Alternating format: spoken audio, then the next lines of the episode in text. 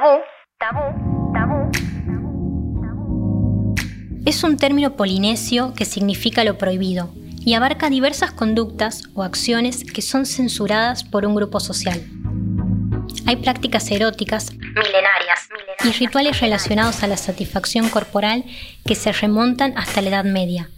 Entonces, ¿por qué aún sigue siendo complicado hablar sobre nuestra intimidad?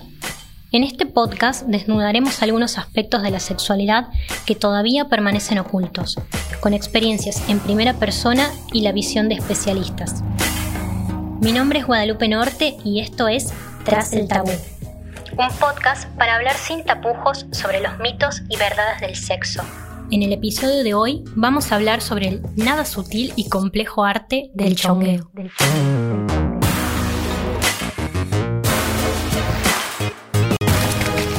escuchando La Gaceta Podcast.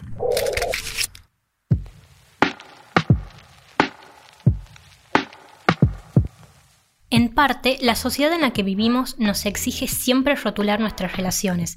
Tenemos amigos, novios, parejas, amantes con suerte, pero ¿qué pasa cuando las dinámicas sociales cambian y de pronto no podemos aplicar ninguna etiqueta. Actualmente el término chongo, chonga o chonguear, si se quiere, se repite bastante para marcar esas circunstancias y alude a una persona con la que se mantiene sexo ocasional como si fuese un amigo o una amiga con derechos. Sin embargo, lo que importa de esto es que en el vínculo hay cero compromisos familiares, económicos y jamás se habla de algún tipo de estabilidad. Hasta ahora todo bien si sabemos bancárnosla. El tema es, ¿siempre resulta tan fácil separar la mente del cuerpo y del corazón? Para profundizar sobre este aspecto tenemos con nosotros a la psicóloga y sexóloga clínica Agustina Soria Gómez. Agus, bienvenida a nuestro podcast. Gracias, Guada.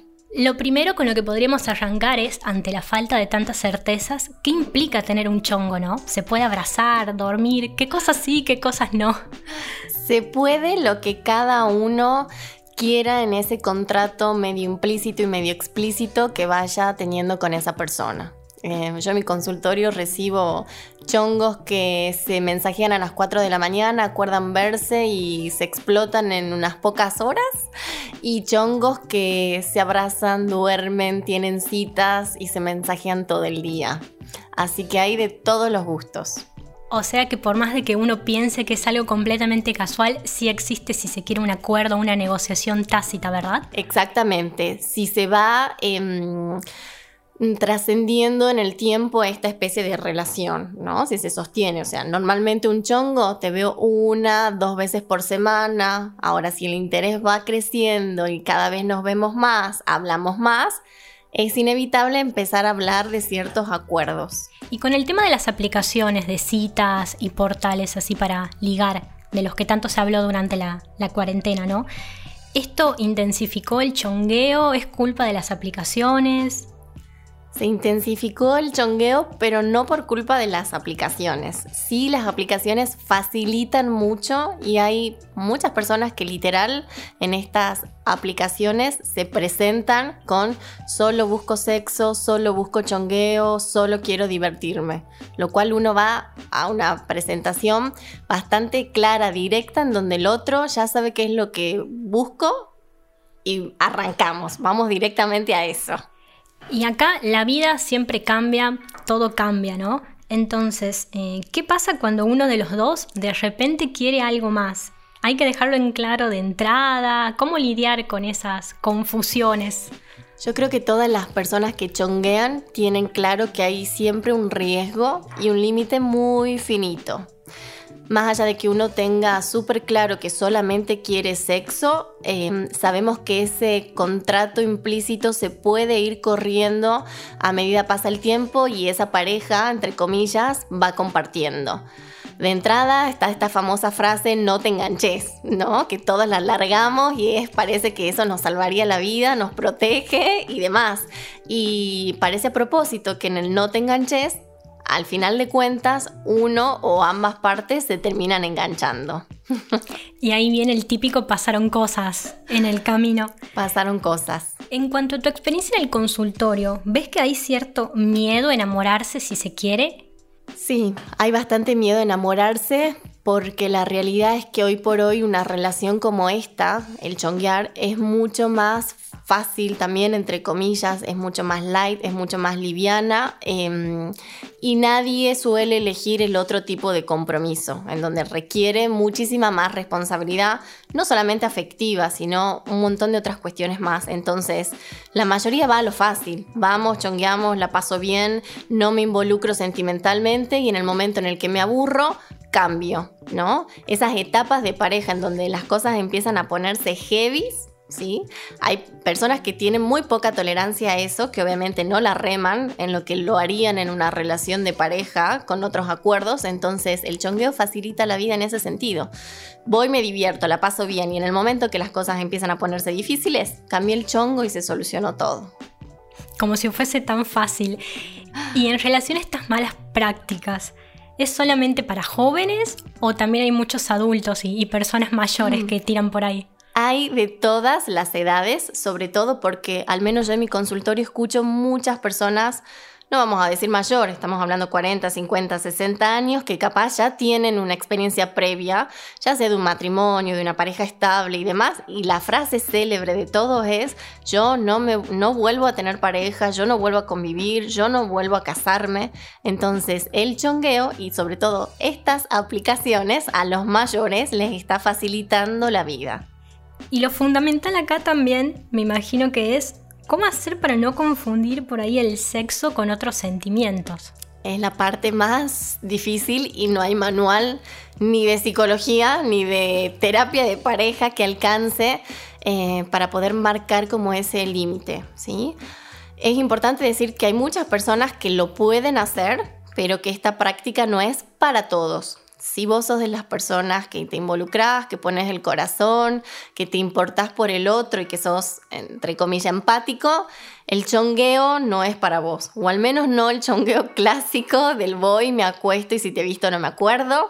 Eh, hay otros estilos de chongueo un poco más afectivos en donde para mí van camino hacia otro tipo de relación. Em, pero de poder se puede. El tema es poder cada uno estar a la altura eh, de si podrá manejar esa situación o no. Por ejemplo, en ese caso ya hablamos de algún tipo de relación abierta o más directamente el rol de amante. Exactamente, sí, sí. Em, en donde ya hay un vínculo de por medio, en donde ponemos primera y vemos que sale. Empezamos literal a salir, a vernos, a frecuentarnos más. Y si todo funciona, quizás esto termina en una relación más seria. Y si no, vamos a otro chongo. Y en ese caso, ¿se puede llegar a tener un vínculo sexual sin amor? ¿Es posible o puro cuento? Es posible, pero en mi experiencia, al menos profesional, eh, es posible en algunos márgenes de tiempo. ¿sí?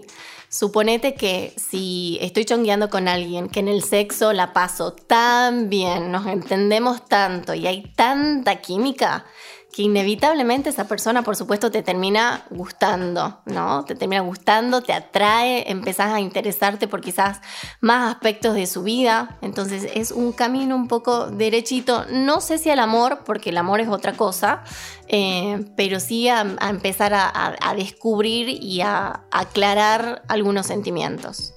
En ese caso, por ahí hay algunas cosas favorables, ¿no? Pero existen ciertas desventajas en este tipo de vínculos. ¿Podemos volvernos quizás crueles o, desapegados en exceso? Sí, sería una de las desventajas, eh, solo si para vos eso es una desventaja.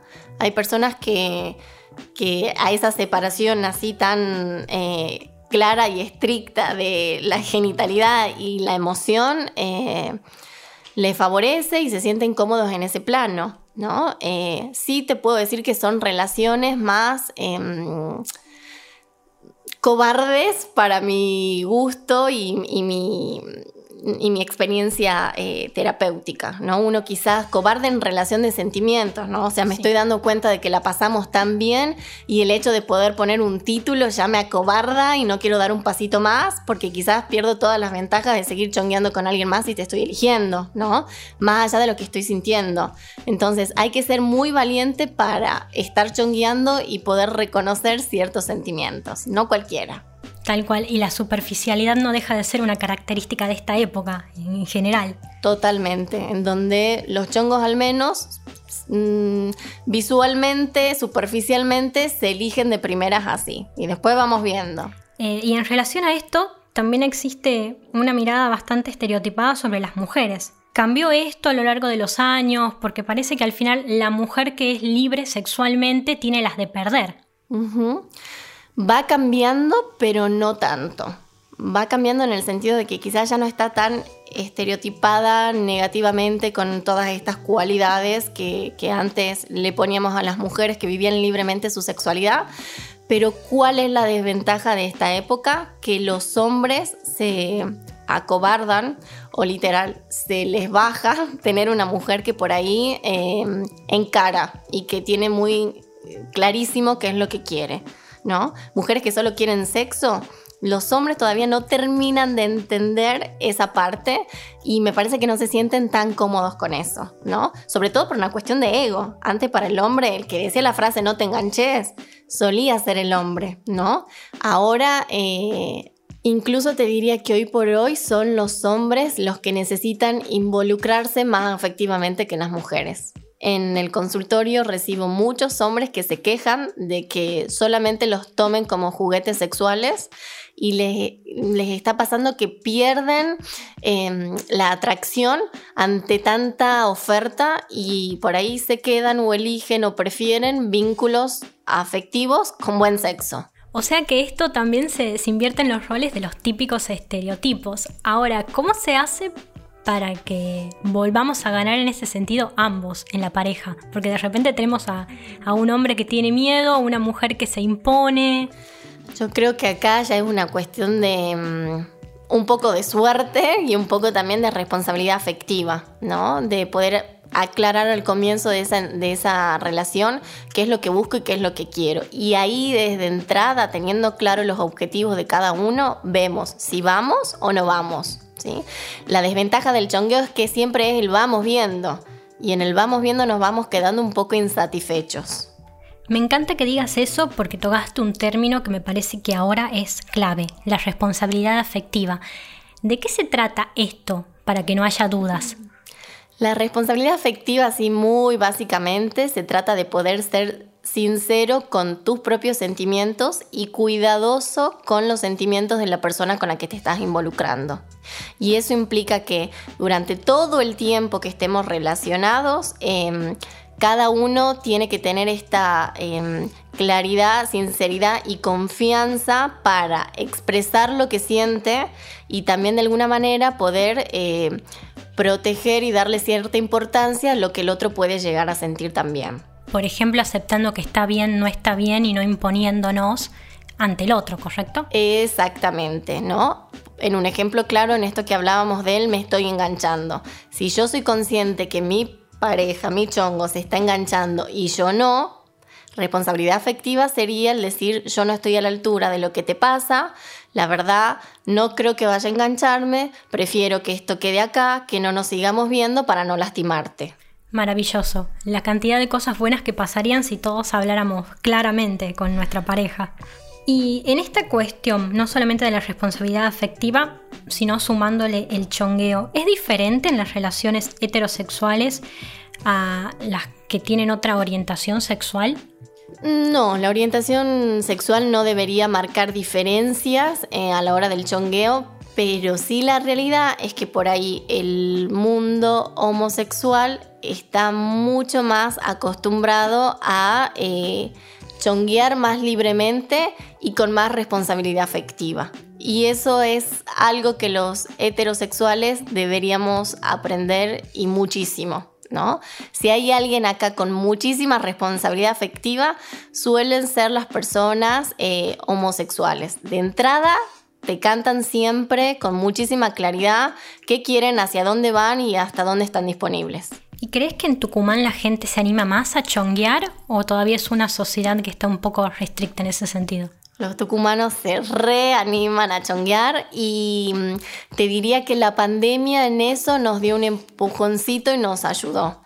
mucho soltero que a fuerza se quedó encerrado en su casa y a través de estas aplicaciones o las redes sociales se animó a liberarse un poquito más eh, y hoy por hoy el chongueo, al menos en las consultas eh, eh, terapéuticas y sexológicas, está en el podio de las consultas. En ese caso lo vamos a dejar a la lista de las cosas buenas que dejó toda esta, esta crisis del 2020-2021. Sin dudas. Y para cerrar, Agus, ¿qué consejos podrías darle a la gente que está escuchando para hacer un buen chongueo? Qué desafío, me estás poniendo a prueba.